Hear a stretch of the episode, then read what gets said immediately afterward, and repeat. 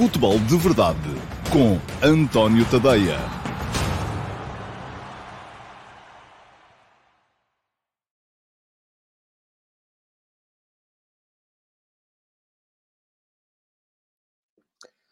Olá, muito uh, bom dia a todos. Sejam muito bem-vindos então à edição número uh, 651, ah, não, 661, assim é que é Ontem enganei-me e o Miguel Martins fez o favor de me avisar que no, um, no podcast, no Spotify, o, estava um número errado da edição. Isto já são muitos números. Já vamos com mais de 650 edições do Futebol de Verdade. E a de hoje é para quinta-feira, dia 22 de setembro de 2022.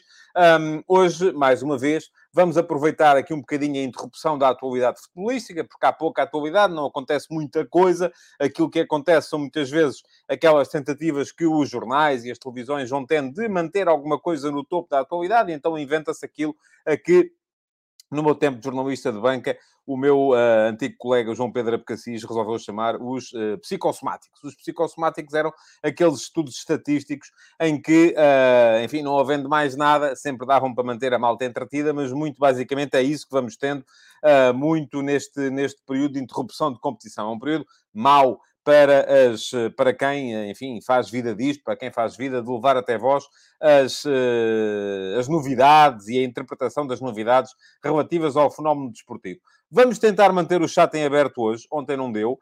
Um, recebi mensagens de alguns de vocês a dizerem-me que o programa fluiu muito melhor a partir do momento em que o chat ficou fechado. Mas, uh, meus amigos, uh, aquilo que o futebol de verdade tem de diferente relativamente a muitos outros espaços eh, que por aí vão proliferando, eh, não é o facto de eu estar cá, não é o facto de serem vocês que estão aí, é o facto de eu estar aqui e vocês estarem aí e podermos manter uma interação que se deseja saudável. Agora, Uh, também recebi mensagens de malta a dizer que, enfim, o multitasking não era o meu forte, mas desafio-vos, seja quem for, a fazer uma coisa que é tentar explicar um raciocínio e, ao mesmo tempo, estar com um olho a ver o que é que está a sair no chat para ver se há ali alguma coisa que se aproveite e só vir de lá conteúdo tóxico uh, com gente a insultar-se por aí afora. Bom, vamos em frente, vamos tentar manter o chat em aberto hoje um, e vou fazer minhas as palavras do Ricardo Duarte. Vamos manter isto limpo de ofensas pessoais para podermos ouvir durante mais tempo. O João Lopes diz que há atualidade na seleção. Sim, há. Houve um jogador que saiu, houve outro que não entrou. Pronto, é isso. Já vou falar sobre isso.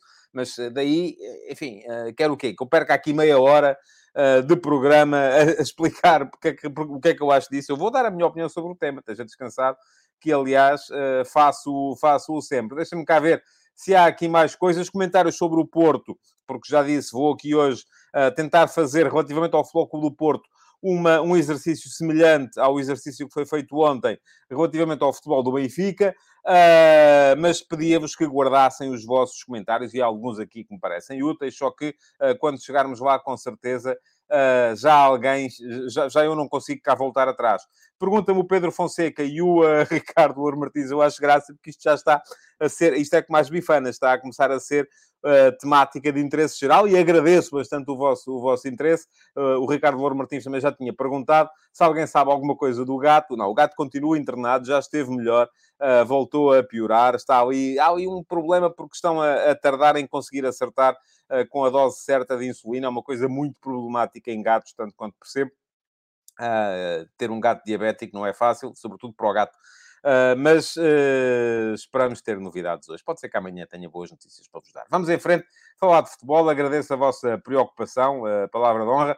Uh, mas, de qualquer maneira, não é para isso que aqui estamos. Estamos aqui para falar de futebol e por isso mesmo vou pôr o cronómetro a funcionar. Lá está, já está. Daqui meia hora toca a buzina. Uh, vamos ver se é para acabar o programa ou não. Uh, uh, e para já vamos chegar à pergunta do dia. E eu queria, mas não tive tempo, aliás, atrasei-me e acabei por não conseguir, e agora já não consigo chegar lá acima para retirar aquilo que queria mostrar-vos. Portanto, não vai, não vai acontecer, não vos vou mostrar. Tem a ver com a pergunta do dia. Tenho pena, mas de qualquer modo, cá vai ela. A pergunta do dia vem do Bruno Correia. Olá, Bruno, muito bom dia, muito obrigado pela pergunta. E já sabem como é que funciona. A pergunta do dia geralmente é sempre uma coisa mais ligeira, mais leve, ao lado da atualidade, porque da atualidade eu vou falar a seguir. Um, e já sei que depois há quem não gosta, há quem diz, pá, isto é que é pergunta do dia, não tem interesse nenhum. Pronto, ok. Uh, esses que acham que não têm interesse nenhum, aproveitem, vão tirar um café, uh, vão comer uma peça de fruta para se aguentar até a hora do almoço, que eu depois já lá vou aos temas da atualidade pura e dura. Pergunta-me o Bruno Correia. Estou a fazer a coleção de cromos do Mundial para incutir ao meu filho o lado positivo do futebol e eu até fiquei surpreendido quando na papelaria as saquetas se encontravam esgotadas. Uh, nesta era cada vez mais digital. Com isto, a questão para si: qual foi o Mundial que teve os cromos mais raros? E se teve a oportunidade de concluir alguma caderneta ou se lá esteve próximo. Ora, eu vou aproveitar que está aqui o. Está aqui o, neste momento, o, o, o, separador para me levantar. Já me levantei, ninguém viu e já estou aqui sentado outra vez. E agora sim vou tirar o separador, porque assim sim vou poder mostrar-vos um, eu não sei, aqueles que me acompanham com mais frequência sabem que eu sou maluquinho dos cromos.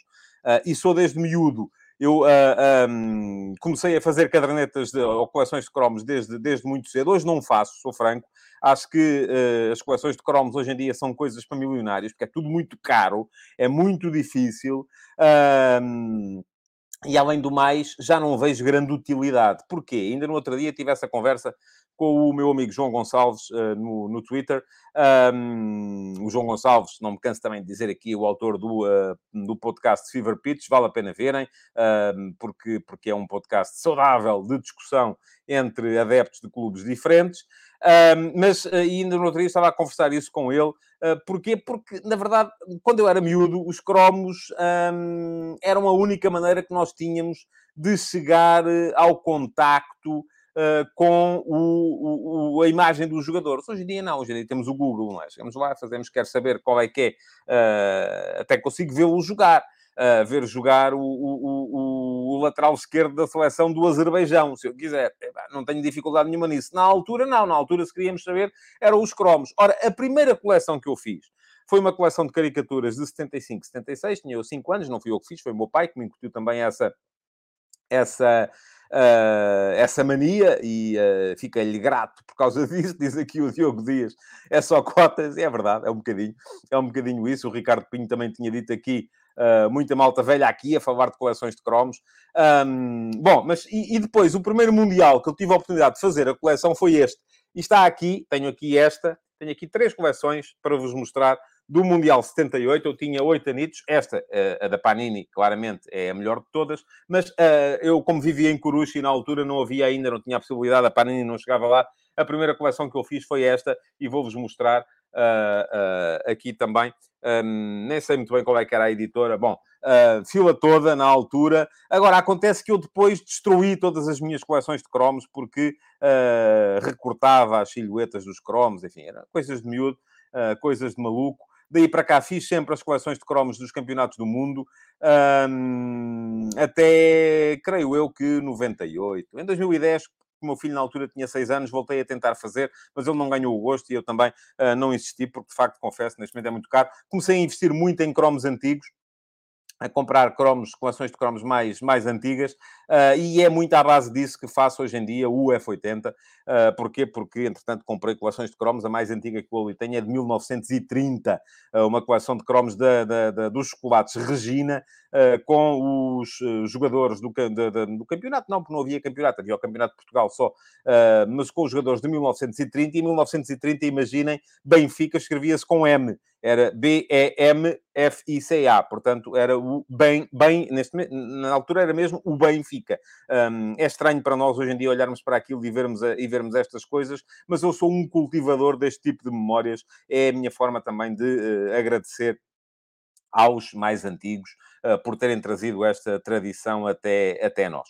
Bom, uh, para vos dizer então que uh, o, o, podem candidatar-se à pergunta do dia para a edição de amanhã e para fazerem isso só têm que seguir o canal. Aliás, nem precisam de seguir o canal, mas agora já que lá vão, sigam, porque eu vou aos comentários, quer vocês sejam seguidores do canal, quer não sejam. Podem seguir o canal e vou deixar-vos aqui um link para seguirem o meu canal de YouTube. É só fazerem, clicarem em cima do inscrever-se no canal e, uh, e ao mesmo tempo. Um, ativarem as notificações. É clicarem em cima do sino para poderem ativar as notificações. Deixem-me só olhar aqui para o que vocês dizem. O Futebol Link diz lindo, calculo que seja a, a coleção de cromos, não necessariamente eu, espero eu. Uh, bom, o, um, o Pedro Fonseca diz ainda era do tempo em que os cromos tínhamos de usar a cola para colar na caderneta. Sim, sem dúvida nenhuma. Diz o Alcides Correia que da Panini fez todas. Uh, o André Souza fala aqui em puzzles plantéis de futebol, que também era porreirice, nunca conheci. O Carlos Santana diz que nunca conseguia terminar as coleções. Ó oh, Carlos, havia sempre aquela coisa que se podia mandar vir, não é? Aliás, uma das coisas que nós conversávamos sempre na escola era, então, já, já podes mandar vir. E mandar vir era, quando se chegava, faltavam 30 cromos para aí, mandava-se vir os cromos, e aquilo era depois ali uns dias de espera até chegar uh, uh, o envelope com os cromos que nos faltavam para podermos completar a, a coleção. Bom, mais coisas. Uh, diz o João Lopes, saudades da de 94, a minha primeira. Olha, João, você então é um puto novo, pá. Eu achava que não. Como está sempre a embirrar comigo, achei que era assim rapaz para a minha idade. Um, e diz ainda aqui o. Uh, quem mais? Quem mais? Uh, o Mani Calavera, agora é que vejo que estou velho para ver a minha idade a minha primeira conversão de cromos foi os Vikings, talvez finais de 70. Pois, eu lembro-me perfeitamente. A Hey Viking, Hey Vicky Hey, também era a minha série favorita quando era miúdo e acabou. Não vamos falar mais, não quero aqui mais nostalgias. Uh, o David Resina diz que acabava sempre com um molho de 200 repetidos, ou oh, eu tinha mais sempre, geralmente. Há muita malta que. E diz o Pedro Barreira, pronto, tinha que haver aqui alguém que fosse mais cota do que eu, uh, que diz que ainda é do tempo em que os cromos embrulhavam os repousados. Tenho aqui algumas dessas mas tive que as comprar depois. Já não, já não apanhei isso, uh, não, não, já não consegui apanhar essa, essa, essa, essa possibilidade. Eu já sou mesmo dos cromos em saquetas. Sou do tempo, sim, dos cromos em saquetas, mas com a necessidade de se utilizar cola. Agora, uh, para responder à pergunta diretamente, eu já nem me lembro, com isto tudo estou para aqui a falar de coleções de cromos, já nem me lembro exatamente do que é que o... Uh, qual é que era a pergunta? Deixa-me só retirar aqui este comentário para conseguir ler. Um, qual foi o Mundial que teve os cromos mais raros? Enfim, o mais difícil eram os primeiros, sempre, não é? Porque também havia menos capacidade para comprar. E se tive a oportunidade de concluir alguma, sim, concluí várias. Uh, concluí várias e uh, hoje em dia, no entanto, creio que será muito mais difícil. Bom, vamos em frente, vamos passar para os uh, ataques rápidos, um, para depois termos tempo também para falar aqui do futebol, do Futebol Clube do Porto.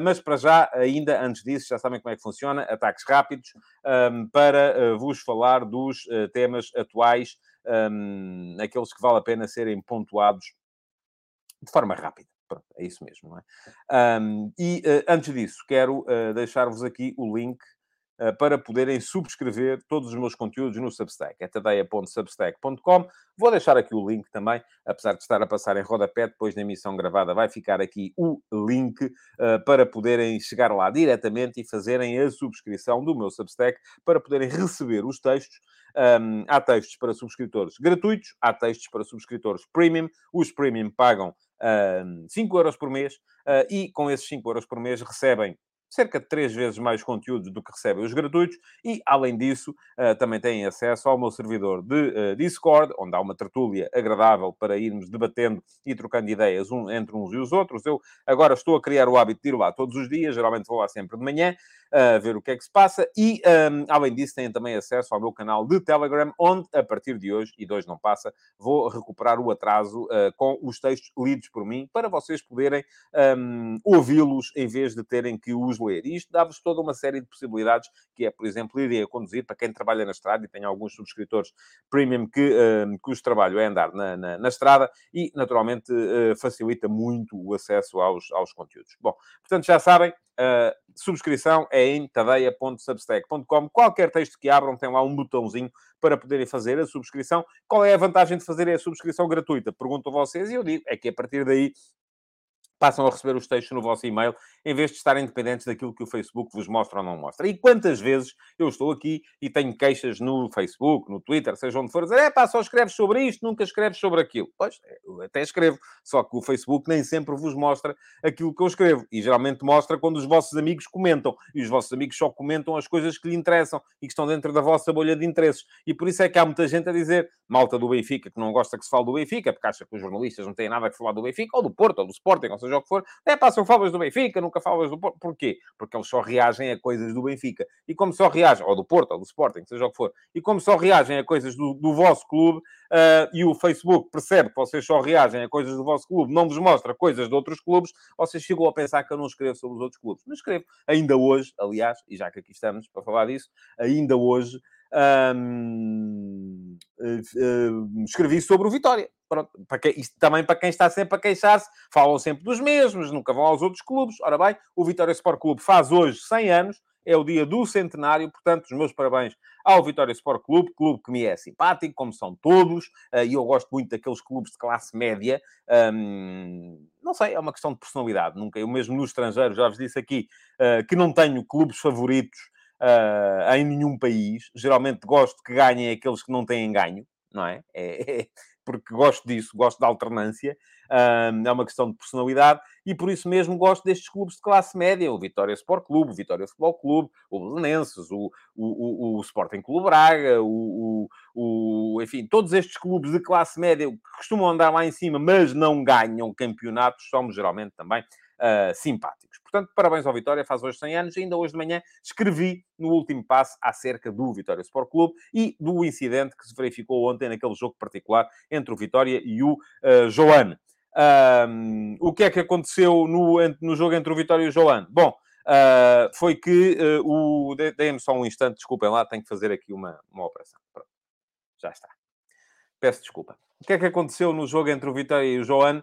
Uh, houve protestos, houve... porquê? Porque o Vitória não está a ganhar, e eu acho que aquilo que mais custa aos adeptos do Vitória neste momento não é tanto o facto do uh, Vitória não estar a ganhar, é muito o facto de o Braga estar a, a voar, estar a fazer grandes resultados. E fiz ali uma pequena a comparação entre aquilo que é o momento do Vitória e aquilo que é o momento do Sporting Clube Braga um, e associei, de facto, aquele período em que o Vitória aquelas equipas do Marinho Pérez, do Paulo Autuori, em que o Vitória andou lá em cima, chegou a ficar em terceiro lugar em alguns campeonatos, e depois este período atual, em que é o Sporting Clube Braga que lá anda e o Vitória está mais em baixo, e uh, há uma maneira muito óbvia de olhar para as coisas e dizer, pois, o Vitória andou lá em cima, porque teve o António Pimenta Machado como presidente durante 23 anos, entre 1980 e 2003. E agora está o Braga, porque desde que o António Salvador chegou a presidente do Braga, em 2000, eh, perdão, o Pimenta Machado foi até 2004, Portanto, foram 24 anos. Porque desde que o uh, António Salvador chegou ao Sporting Clube Braga em 2013 até hoje, já lá vão 19 anos, o Vitória teve cinco presidentes. E, portanto, isto assim não se consegue, porque há muita alternância. Ora, eu sou pela alternância, sempre fui pela alternância, continuo a ser pela alternância. É verdade que a permanência uh, permite uma série de questões, permite, por exemplo, que se comece a, a, a dominar muito melhor um, os meandros e os bastidores do, do, do, do, futebol, mas geralmente também traz uma série de vícios e traz, nomeadamente, aquilo que, uh, aquilo que prejudica muito os clubes, que é a destruição da massa crítica. Quando um clube começa a ter durante muito tempo o mesmo presidente, das duas uma, ou a massa crítica é manobrada por quem manda, e isto é problemático, e isto acontece muitas vezes através das claques que se tornam braços armados da direção, das claques que acabam por uh, manobrar o resto do, do, do, dos adeptos, geralmente a favor de interesses que são feitos de conluio com a direção, ou uh, ah, um, pode acontecer também que uh, essa própria massa crítica acabe por, por, por, por desvanecer, por desaparecer, e então aquilo que acontece é que não há quem seja capaz de pensar o clube a não ser de acordo com a facção dominante. Ora, o Vitória continua a ter muita massa crítica. E isso é bom. Agora, o que é que falta ao Vitória para conseguir voltar a ter bons resultados? Eu creio que é, sobretudo, conseguir canalizar essa massa crítica uh, uh, de uma forma positiva para, para a, a, a, condução do clube. Isso não está a ser conseguido e, infelizmente, para o Vitória, isso está a carregar muitas vezes o clube para esta constante. Uh, este constante, esta constante vontade de mudança. E se forem a ver, o próprio Sporting Clube Braga uh, acabou por uh, viver um bocado isso, enquanto o António Salvador não estava tão calejado como está neste momento. Eu noto aqui uma diferença entre o António Salvador de hoje e o António Salvador de há 10 anos. Ora, muito bem, o que é que vocês me dizem? Diz o Ricardo Louro Martins que falta juízo, diz o Diogo, Dias que falta é dinheiro, pá. Pois, admito que sim.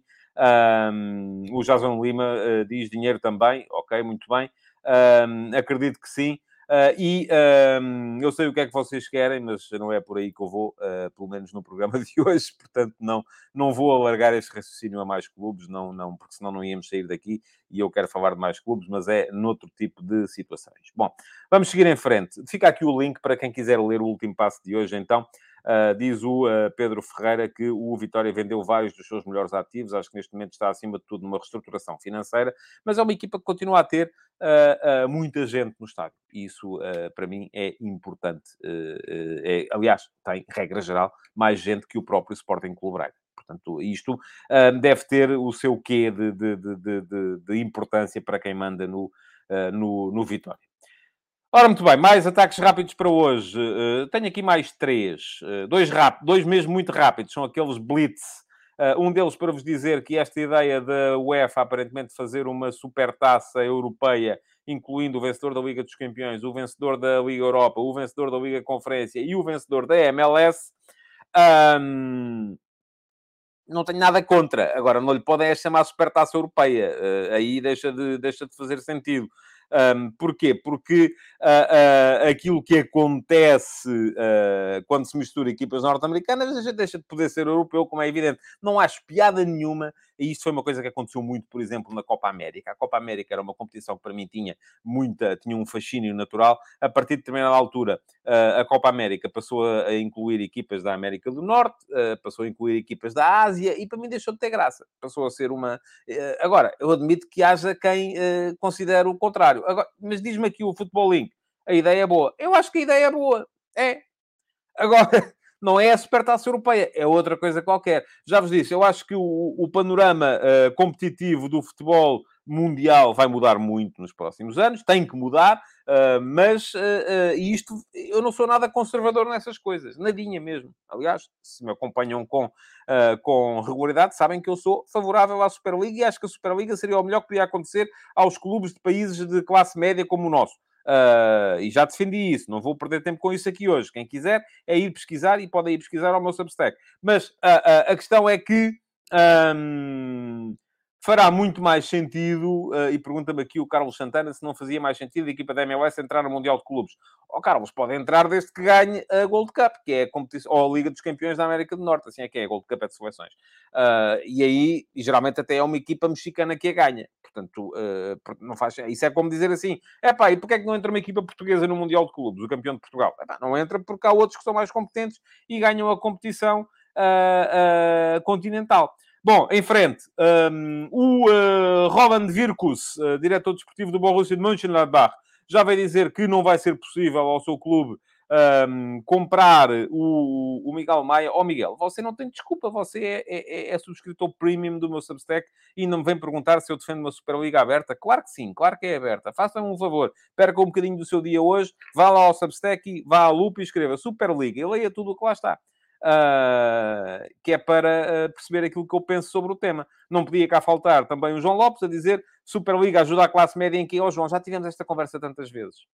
Já tivemos esta conversa tantas vezes. É a única maneira de os clubes de, de, mercados como o português partilharem a mesa e as negociações com os grandes. Porque, caso contrário, a única Superliga que vai continuar a existir é a Premier League. E o dinheirinho vai todo para lá. E qualquer dia, mais ninguém tem dinheiro e mais ninguém consegue fazer coisa nenhuma. A partir do momento em que nós consigamos convencer os ingleses a fazer uma Superliga com os melhores uh, nos quais nós poderemos ter hipótese de entrar se tivermos competência desportiva para tal, passamos a conseguir partilhar a receita com eles. E deixa de haver esta ideia de que o último classificado da segunda divisão inglesa recebe mais dinheiro de receitas televisivas do que o primeiro do campeonato português. Pronto, já gastei aqui mais tempo uh, do que eu queria uh, com, o, com o tema, porque assim, eu, eu, eu, eu uh, diga as coisas, vocês parece que às vezes eh, não se lembram ou não assistiram, podem não ter cá estado nesse dia, como é evidente. Bom, em frente, Borussia de Mönchengladbach e Weigl, uh, para vos dizer que um, disse já o Roland Virkus, diretor desportivo do Borussia, que não vai ser possível ao clube uh, acionar a, a, a, a, cláusula de 15 milhões para ficar com o Julian Weigl, por muito bem que ele jogue. O Benfica estará ainda assim a, querer, a torcer para que ele jogue muito bem, porque se ele jogar muito bem, então pode ser que haja mais alguém que esteja disponível para depois o contratar, pelo valor que o Benfica pagou por ele. mas esse é um dos problemas do overpricing, em que o Benfica andou a funcionar durante, durante algum tempo no, no mercado. Uh, o overpricing faz com que, uh, se pagamos muito para depois podermos receber muito, uh, se o jogador não, não explode, acabamos por não conseguir vender e ficamos prisioneiros desse, de, do preço que pagamos. E acho que é um bocado isso que acontece com o Benfica neste momento. Pagou 20 milhões pelo uh, Weigl e, a não ser que ele faça uma grande Bundesliga este ano, ou que seja convocado de repente para a seleção alemã, não vai com, com certeza conseguir, conseguir rentabilizá-lo. Uh, Pergunta-me aqui o Pedro Fonseca se em relação à falta do João Félix no treino, se eu vou falar disso amanhã. Faltou ao treino o João Félix? Ou está magoado? Foi o quê? Um, então, se o homem está magoado, que é que, que não é? Ou faltou porque resolveu ir, ir ver a família? Não, não sei, não, não, não, não, não, estou, não estou a par. Uh, não estou mesmo a par. Uh, gostava de que elaborasse Pedro um bocadinho sobre o tema. Eu quero falar aqui sobre a seleção muito rapidamente também para vos dizer eh, que esta ideia, eh, pronto, o Pep não está em condições, não vai estar. Uh, há diz aqui o Pedro Fonseca que, pela notícia que leu, uh, ele faltou e não avisou. Uh, pronto, se faltou e não avisou, acho que sim, deve ser punido, não sei, mas vamos ver, vamos esperar para ver. Muito bem, diz o, diz o não, digo eu, eu é que digo.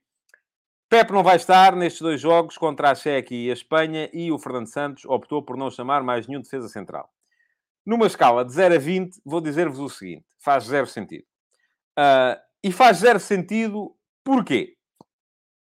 Até me podem dizer: ah, epá, não havendo o Pep, joga o Danilo e a seleção vai jogar com os centrais, uh, com o uh, Rubem Dias e o Danilo. E ainda tem lá o Jaló para eventualmente, Jaló que joga quase sempre como lateral, uh, e foi por isso que foi convocado. Uh, joga quase sempre como. E, e, portanto ainda lá está o Jaló, o Tiago Jaló, para poder fazer ali qualquer coisa, se for caso disso. É curto. É curto se eu for a pensar já no próximo jogo. E é, do meu ponto de vista, uh, pouco racional se formos a pensar. E agora, eu às vezes concordo com o João Lopes, estão a ver? Diz aqui o João não faz qualquer sentido não aproveitar para observar o de central antes da convocatória para o Mundial. Ora, aí está. Esta é a minha razão fundamental. Se querem que vos diga, estou-me um bocadinho nas tintas. Uh, quem é que vai jogar agora? É a Liga das Nações. É uma competição importante. É. Quando a ganharmos, valorizarmos. Certo. Mas se não ganharmos, pronto. Siga. Agora, no Campeonato do Mundo, eu quero ter a certeza que vamos ter possibilidades de uh, uh, de poder uh, construir uma boa dupla. E eu não sei se vamos ter Pep, se não vamos ter Pep, se ele vai estar em condições, se não vai. Vamos a ver, não é? Mas o Pep, mesmo que jogue este campeonato do mundo, provavelmente já não vai estar na qualificação para o próximo campeonato da Europa convém começarmos a ver gente, convém começarmos a integrar gente, a tê-los nos treinos, a ver como é que eles interagem uns com os outros em termos uh, de, de, de, de, espírito coletivo. Uh, e, portanto, convém meter lá alguém. A única razão que eu encontro para não ter entrado ninguém neste momento, e eu confesso, quando disse isto aqui da outra vez, disse meio a brincar, meio a sério, foi que, é que o, o, o Selecionador Nacional olhou para aquilo que tem sido uh, o buzz aí à volta e atenção, já aqui está, por exemplo, o Pedro Barreira a dizer o António Silva entraria de destaque a fazer dupla com o Rubem Dias. Estamos a falar de um jogador que fez cinco jogos. Cinco jogos. Pode vir a ser, e eu acredito que venha a ser o futuro da Seleção Nacional. Fez cinco jogos. Eu ainda não sei se o António Silva está em condições para jogar na seleção, mas o buzz que está a ser criado acha que sim. Aliás, eu repito, o António Silva era a sexta alternativa de defesas centrais do Benfica este ano. Só está a jogar porque os outros se magoaram todos. Não continuava a ser a sexta alternativa e ninguém sabia quem ele era. Isto não vem menorizá-lo de maneira nenhuma. Eu acho que o António Silva, e aliás, volto a dizer aqui, antes do jogo no Bessa, quando se soube que não havia Otamendi, e andava toda a gente a dizer que ia jogar o Vertonghen, e eu disse aqui, não, quem vai jogar é o António Silva. Porque é o que faz sentido e eu já vi o miúdo jogar, e o miúdo é bom, tem que se lhe dar a oportunidade. Agora, de repente, é assim, de repente não é o Beckenbauer. Não, tenham calma, vamos lá com calma. Tem cinco jogos. Mas há um buzz gigantesco eh, à volta do António Silva. Há queixinhas gigantescas também dos, uh, e da máquina de propaganda do Floco do Porto à volta do David Carmo, e há queixinhas também da máquina de propaganda do Sporting à volta do Gonçalo Inácio. E eu disse aqui no outro dia, ok, uh, uh, se calhar o que acontece é que, mas aí tínhamos Pep, Rubem Dias, Danilo e Tiago Jaló. E o selecionador, para não se chatear com ninguém, porque, atenção, isto é importante, não é pelo não se chatear, é para não hostilizar quem ele precisa que vá para a bancada a apoiar. Não é? Eh, convém termos os portugueses ao lado da seleção. E se os portugueses convencem que o seu clube está a ser prejudicado, e há muito essa ideia, o que vai acontecer é que eles não vão estar ao lado da seleção. E isso é mau para a equipa. Portanto, eu percebo perfeitamente esta tentação do selecionador em não hostilizar ninguém, nenhum clube, porque quer ter os adeptos desse clube a apoiar a seleção. Agora, não vejo que isto possa sacrificar a possibilidade de termos lá os jogadores. Eu vou dizer-vos o que é que eu acho. Eu acho que para 2024, na minha maneira de ver as coisas, Portugal tem que atacar as, as convocatórias com quatro centrais. E eu vou dizer-vos quem é, quais é que eu acho que são. E pronto, e também vou ser salomónico. Quer ter dois centrais destros, e podem ser perfeitamente, porque acho que já não vamos ter o Pepe, o Rubem Dias e o António Silva, se ele continuar a jogar, se ele continuar a jogar, vamos a ver, porque já está o João Vitor para jogar, vamos a ver. E eu espero, para bem do Benfica e para bem dele, que ele continue a jogar. Mas não tenho a certeza que isso vai acontecer. E aí quero ver as pessoas que acham que ele tem que estar na seleção a dizerem que ele tem que estar no Benfica. Aí não, aí se eu disser isso já me vão dizer assim: não, não, o treinador é que sabe, lá estás tu a meter-te com o nosso treinador. O nosso treinador é que sabe. Pronto, certo? Vamos a ver, não é? E depois dois esquerdinos, David Carmo e Gonçalo Inácio. Para mim são os quatro melhores e têm que estar os quatro. Têm que estar os quatro. Se o António Silva não continuar a jogar, temos que arranjar outro deste e, eventualmente, uh, uh, vamos a ver quem é, que pode, quem é que pode lá estar, se o, se o Danilo pode continuar a cumprir naquela posição ou não. Uh, portanto, eu, para mim, funciona com um destro e um esquerdino. Para mim, funciona assim.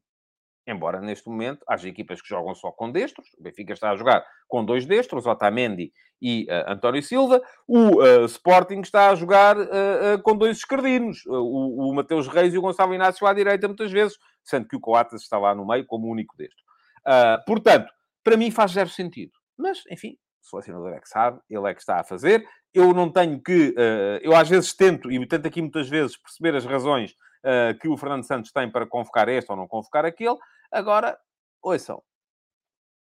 Uh, também posso, de repente, uh, chegar aqui e achar que não faz, uh, que não faz muito, muito, muito, muito, muito sentido, não é? E este é o caso.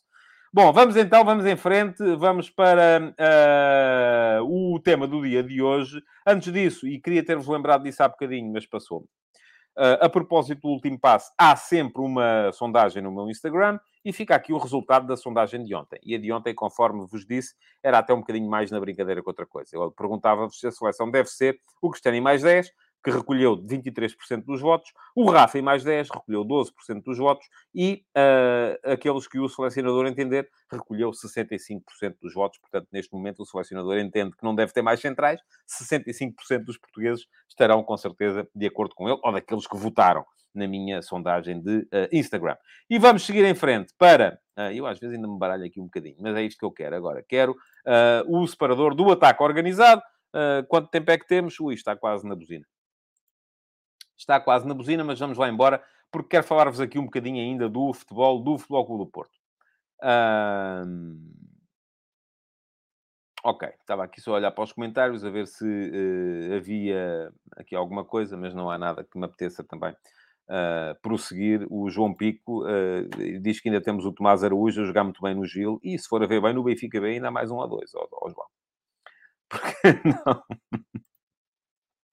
Mas sim, gosto muito do Tomás Araújo. Também dizia aqui há bocado o, o, o, Vamos lá ver onde é que está, se eu consigo recuperar esse comentário uh, do Rafael Mota, que diz para mim a dupla da seleção era Paulo Oliveira e Bruno Rodrigues, uh, e se calhar ainda naturalizávamos o Niakate também, quando ele estiver bom uh, para, para poder jogar. Uh, ouçam, temos que deixar de pensar em clubes quando pensamos na seleção. O Vasco Duarte quer o Fábio Cardoso. Uh, pronto, temos que deixar de pensar em clubes quando pensamos na seleção, porque uh, senão a coisa não funciona. Vamos em frente, Flóculo do Porto.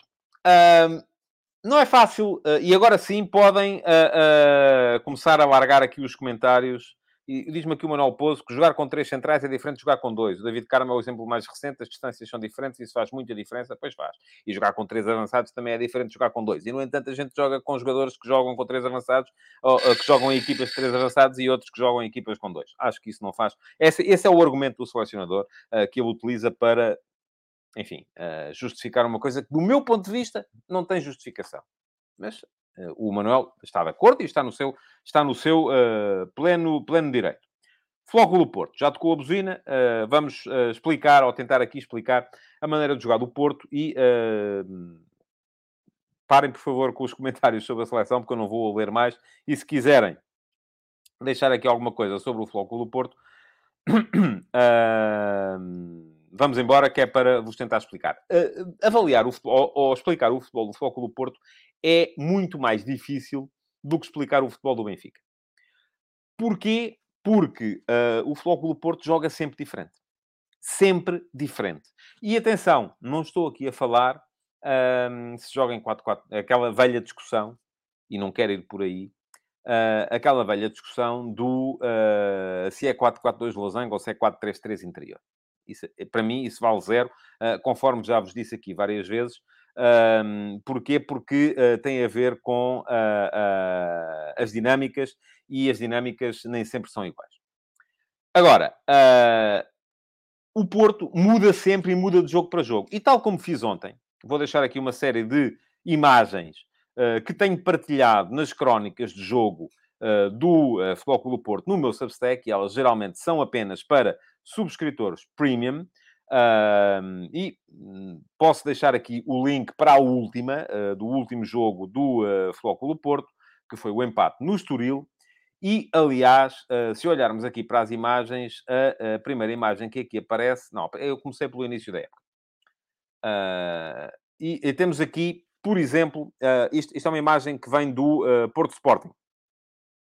E aqui víamos a razão pela qual eu uh, defendia que isto era mais um 4-3-3, uh, eh, até um bocado interior, do que era um 4-4-2 losango. É verdade, se eu quisesse fazer aqui o risquinho do Otávio para o PP e do PP para o Bruno, Costa, podia fazer aqui um losango, mas os três da frente, geralmente, até em posse de bola, estão sempre, estão sempre em linha, nem sempre estão na mesma linha. Aqui vemos uma saída de bola do Porto feita a 4, uh, com pressão do adversário. E atenção, o Porto reage sempre muito em função daquilo que é o comportamento do adversário, mas vemos aqui os laterais até relativamente baixos, relativamente perto do, uh, do Pep e do Marcano, um, sendo que a equipa estava claramente aqui a fazer campo grande e também alargava um bocadinho a sua, a sua presença na saída de bola.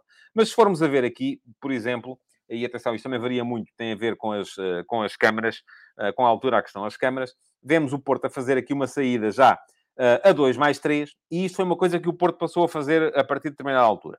Aproveitando, e acho que deve aproveitá-lo, porque tem um dos guarda-redes que melhor joga com os pés em Portugal, que é o Diogo Costa, e aproveitando o facto de ter esse guarda-redes, conforme vemos, o Gil Vicente, e este é do jogo com o Gil Vicente, condicionava a saída da bola do Porto com dois homens, o Fujimoto e o Fran Navarro, e uh, o Porto, uh, podem dizer assim, ah, mas fica em 2 para 2. Não, não fica, fica em 3 para 2, porque o uh, Diogo Costa funciona uh, também um bocadinho nesta, nesta saída de bola. E com o Diogo Costa a funcionar nesta saída de bola, acaba por ser um 3 para 2, e aquilo que o Porto procura com esta movimentação, colocando três médios nas costas dos dois homens que estão a condicionar a saída de bola do, do, da, da sua equipa, é conseguir ter sempre triângulos, conseguir formar triângulos, e conforme vemos, eles estão aqui formados. Se a bola entra no David Carmo, ele tem duas alternativas de saída, pelo Stefano Eustáquio na esquerda ou pelo Uribe no meio. E se a bola entra no Pep, ele também tem duas alternativas de saída, e a bola aqui está a vir do David Carmo para o Pep, e estamos a ver o Gil Vicente a bascular, a vir para cá, uh, e portanto, uh, assim que o Fran Navarro estiver em posição, o próprio Pep terá duas alternativas uh, para sair, seja através do Uribe ou, do Otávio. E os laterais aqui já aparecem um bocado mais subidos, mas lá está. Isto tem a ver com o comportamento do adversário em, em, em pressão. E conforme vemos aqui, o Sporting mais pressionante do que foi com os três da frente. Uh, daí que se o Sporting pressionava com três, Edward, Strincão e Pedro Gonçalves, o Porto precisava de ter quatro. Uh, na, na saída de bola, até porque o adversário seria a partida mais, mais complicado. Depois temos Uh, aqui mais uma opção, e esta opção aconteceu no jogo com os Chaves, uh, em que vemos que os três que estão a seguir à primeira linha de pressão, que o Chaves fazia apenas com um homem, que era o Hernandes, uh, deixando o Juninho entre, entre linhas, os três já eram os dois laterais, neste caso o João Mário e o Wendel, e o Uribe, enquanto os dois médios já o PP e o Eustáquio já aparecem numa posição mais subida e o momento é o mesmo, é um momento de saída de bola. Portanto, continuamos a ter uma saída de bola em 2 mais 3, uh, mas que fica um bocadinho inutilizada porque o adversário mete só um jogador na, na primeira linha de pressão. E ainda temos aqui o exemplo que foi o jogo contra o Bruges, já com os. Uh, eu vou retirar daqui o, o, o, banner, porque está aqui a tapar parte da imagem. Uh, no jogo contra o Bruges, uh, em que a saída já é um bocadinho próxima daquela que vimos no jogo contra o Estoril, em que é 2 mais 2 mais 2 mais 2. embora haja aqui a preocupação dos médios buscarem, o, os médios do Lausanne buscarem o espaço lateral. Temos aqui o Otávio uh, a abrir um bocadinho na direita, temos o PP a fazer uma movimentação de abertura para a esquerda, para conseguir abrir um bocadinho também o meio campo adversário, mas os laterais já muito projetados. O Zaidu aqui, o João Mário além ao fundo. Uh, portanto, estamos aqui a ver já dois homens, David Carmo Pep, mais dois, Otávio Eustáquio, mais dois, Uribe PP, mais dois, Galeno Evanilson, na frente de ataque. Isto levou ao uh, avolumar ao, da, dos problemas, por exemplo, no jogo contra o uh, Estoril, em que eu, uh, na crónica do jogo, uh, que já vos deixei o link lá atrás, falei na recuperação daquilo a que se chamava em tempos a famosa tática do Pirilau. E a tática do Pirilau era uma coisa que era usada pelo uh, Paulo Autuori no Benfica, foi assim batizado, e o próprio Autuori chegou a referir-se assim ao sistema, que era um 4-2-2-2, vamos lá, podemos chamar-lhe assim. E aqui temos a saída de bola do Porto, com Fábio Cardoso e David Carmo, depois o Uribe e o Eustáquio no segundo degrau, depois o Franco e o Taremi, daquilo o Taremi até tinha trocado posição com o PP, uh, eh, o Franco e o Taremi num terceiro degrau e, por fim, o Evanilson e o PP num quarto degrau, todo o jogo muito interior e os laterais uh, projetados desde cedo, o Zaidu aqui na esquerda e o Rodrigo Conceição lá no lado direito. Ora, o que é que isto provoca? Provoca que o adversário, e o Estoril fez isso com, com frequência, o adversário consegue condicionar muito bem a saída da bola por dentro. Se formos a ver aqui este triângulo Ndiaye, João Carvalho, Geraldes, e vou recuperar aqui a imagem anterior, Onyedika, Van Aken, Nilsson, o triângulo é o mesmo, e este triângulo consegue condicionar a movimentação do Porto por dentro. Um, o que é que o Porto tem de fazer? Tem de conseguir circular por fora, coisa que nunca fez. E nunca fez porquê? Porque estando os laterais demasiado projetados demasiado cedo, ou seja, estavam muito à frente demasiado cedo, o Zaidu e o Rodrigo Conceição, é, lá estou mais uma vez a dizer-vos, é uma questão de geometria, eh, é relativamente fácil ao, eh, aos médios-ala do adversário, com um pequeno movimento, interromperem a linha de passe e tornar este passe do David Carmo para o Zaidu aqui, ou do outro lado, do Fábio Cardoso para o Rodrigo Conceição, impossível, porque há sempre alguém a interromper a via de abastecimento. Ora, o que é que isto provoca no futebol do Futebol Clube Porto? Este afunilamento, esta incapacidade para sair com qualidade, provoca muitas vezes aquilo que aconteceu, por exemplo, no jogo com o Estoril, na primeira parte, que foi muitas vezes a equipa a bater longo na frente. E se a equipa bate longo na frente, a qualidade é menor. E sendo a qualidade menor, hum, o Porto fica muito dependente, muito dependente uh, daquilo que era o ADN antigo da equipa. Tem pouco a ver com a equipa do ano passado.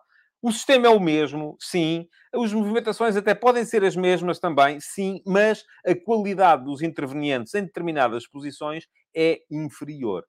O Porto precisa do Otávio mais atrás para conseguir construir em condições. Uh, nem sempre tem tido Otávio. E então, como não tem capacidade para sair com qualidade, como, do meu ponto de vista, os laterais estão demasiado uh, uh, projetados, o que acontece é que vai muitas vezes bola alta. E se vai bola alta, o que é que acontece? De que é que o Porto depende? Pressão e transição. Uh, e o Porto voltou a este ADN de pressão e transição que tinha perdido quando apareceu uh, no futebol da equipa a qualidade do, do uh, Vitinha.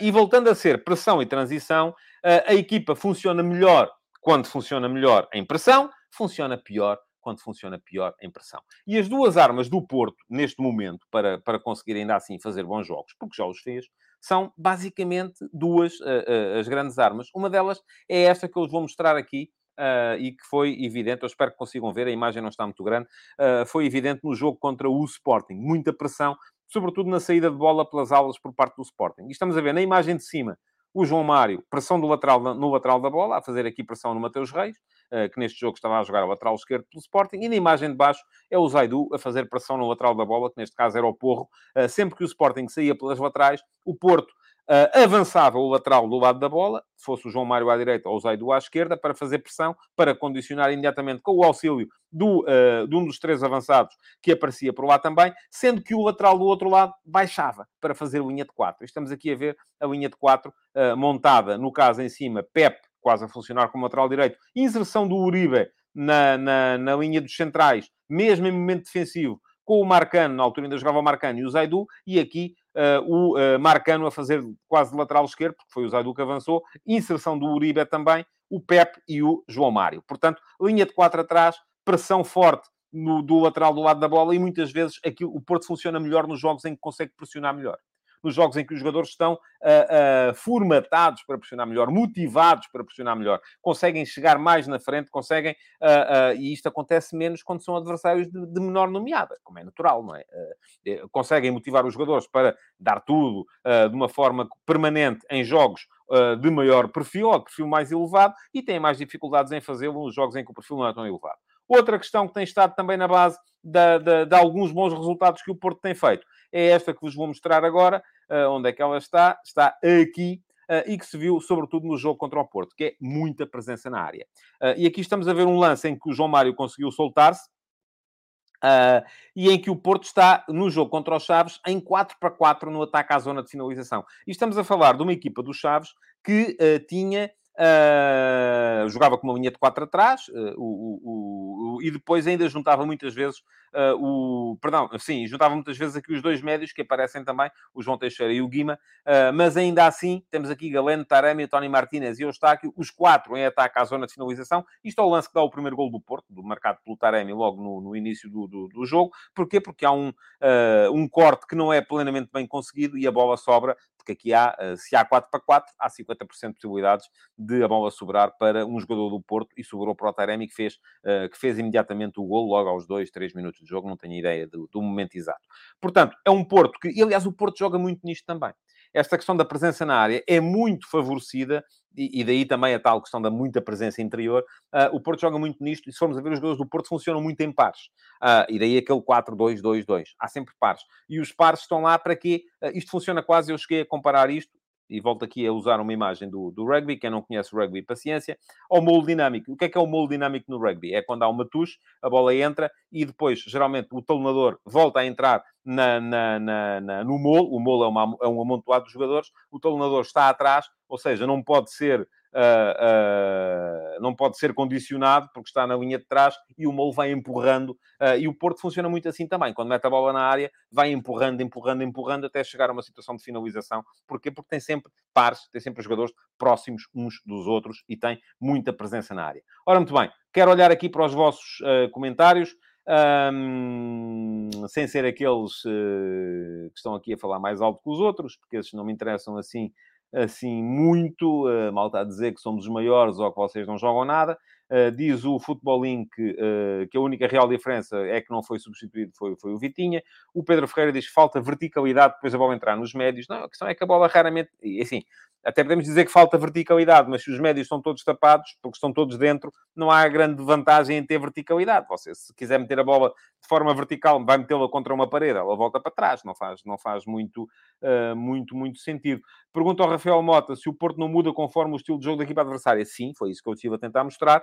Tendo em conta a pressão uh, uh, inicial do adversário, aquilo que temos é um Porto a sair a jogar de maneira diferente de jogo para jogo. E é muito diferente daquilo que vimos do Benfica ontem. O Benfica sai sempre igual. Sempre igual. O que pode tornar mais, mais fácil aos adversários condicionarem. Mas, ao mesmo tempo, também acaba por uh, permitir que a equipa do Benfica tenha mais uh, rotinas. Uh, diz o José Neto que o Porto tem claramente falta de talento do meio campo a frente e nem sequer uma defesa muito coesa, que o Mbemba disfarçava muito. E diz o João Lopes que os substitutos ainda não demonstraram estar ao nível dos que saíram.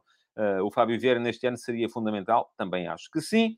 Uh, o José Neto diz também que o Porto vive muito da inspiração de Taremi, Evanilson e Galeno. Eu acho que tem havido pouquíssimo Evanilson este ano.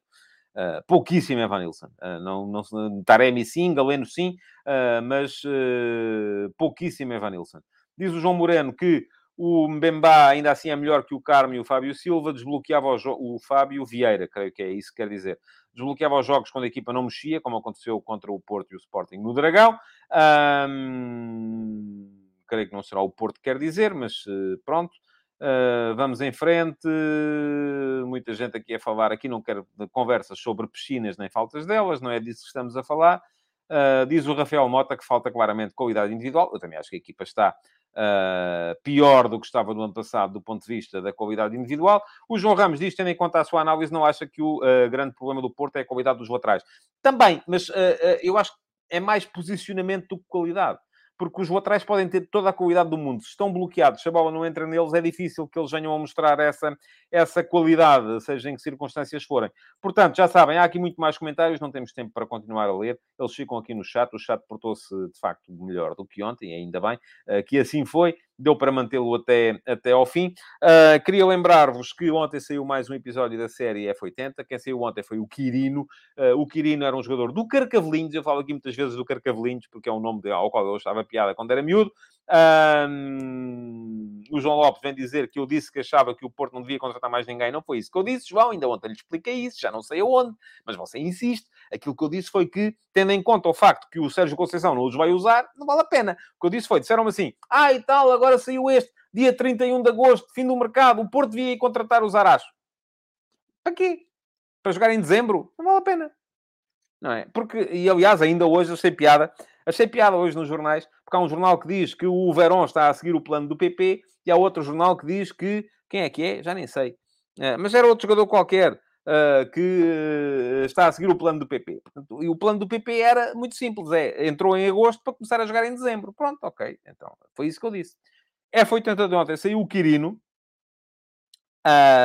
avançado do Carcavelinhos nas décadas de, na década de 30, basicamente, do século passado. Fica aqui o link para quem gosta de saber coisas uh, de, uh, sobre o, os primórdios do futebol em Portugal. Hoje vai sair mais um, já sabem como é que funciona.